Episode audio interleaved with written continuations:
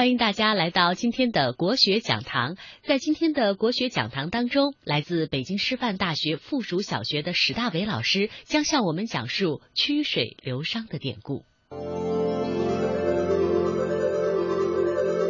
说这个永和九年啊，这个王羲之跟这个当时的很多社会名流啊，大概四十多号人，在这个浙江绍兴的一个一个一个小溪旁边做了一个什么？做了一个聚会。就大家一起呢，这个聚会很有意思。那个时候的人是什么呢？那个时候人聚会就就要喝酒啊，一帮文人在一起喝酒吟诗，有一个规矩，它跟现在行酒令可能没有，可能不是行酒令，怎么做呢？那个时候有那个时候的杯子啊，是一个呃木木结构的，叫羽觞杯。嗯，那个杯子是旁边有耳朵。我不知道大家可能见过啊，是一个漆器，很很精美的一个漆器，很小。嗯，拿那个杯子呢，拿这这属于酒器啊，对不对？叫酒器，拿这个酒器这样一个羽觞杯，里面装着酒，从这个小溪的上游啊往下飘，飘到这个，然后文人们呢，这些这些这些这帮文人四十多号人呢，大概啊，坐在这个小溪旁边，小溪曲曲弯弯的，我们叫曲水流觞，对不对？曲水。流觞就是指的那个杯子，嗯，曲水流觞的故事就是说到这里，嗯，把那个杯子从上游找人倒上酒，好像飘，慢慢的飘下来，飘到有的人的脚边，那个杯子，比如说不小心被那个水草啊，是什么树枝乱七八糟的啊，石头给卡住了，卡到谁的脚边，这个杯子如果不停不不再往下流了，你你就要作诗，作诗呢，如果你做不出来诗，你就把这个酒给喝掉。嗯，二选一呗。哎，对，二选一不是选，就是先作诗。嗯，做不了诗你就喝酒。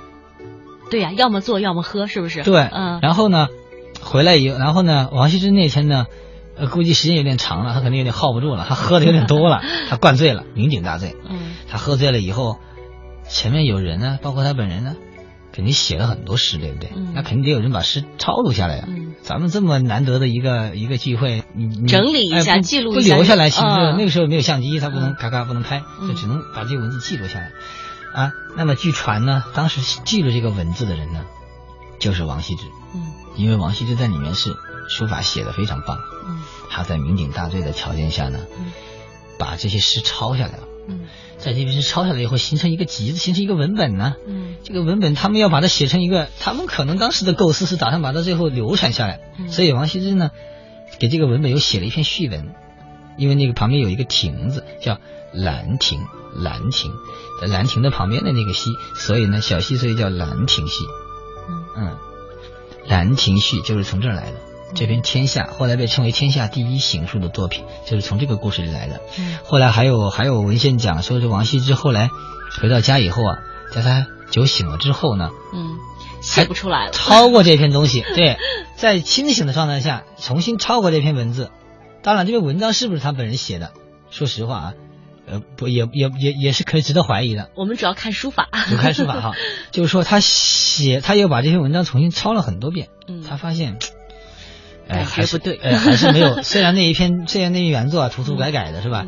但是呢，这个写的很工整的，后来很在很我们说很理性的状态下，很清醒的状态，他写出来的作品反而呢超越不了那件作品。所以更印证了您刚才刚才那个说法，写字的时候笔不要握得太紧了，飘逸一点，洒脱一点更有好作品。所以说，所以说好的作品为什么说？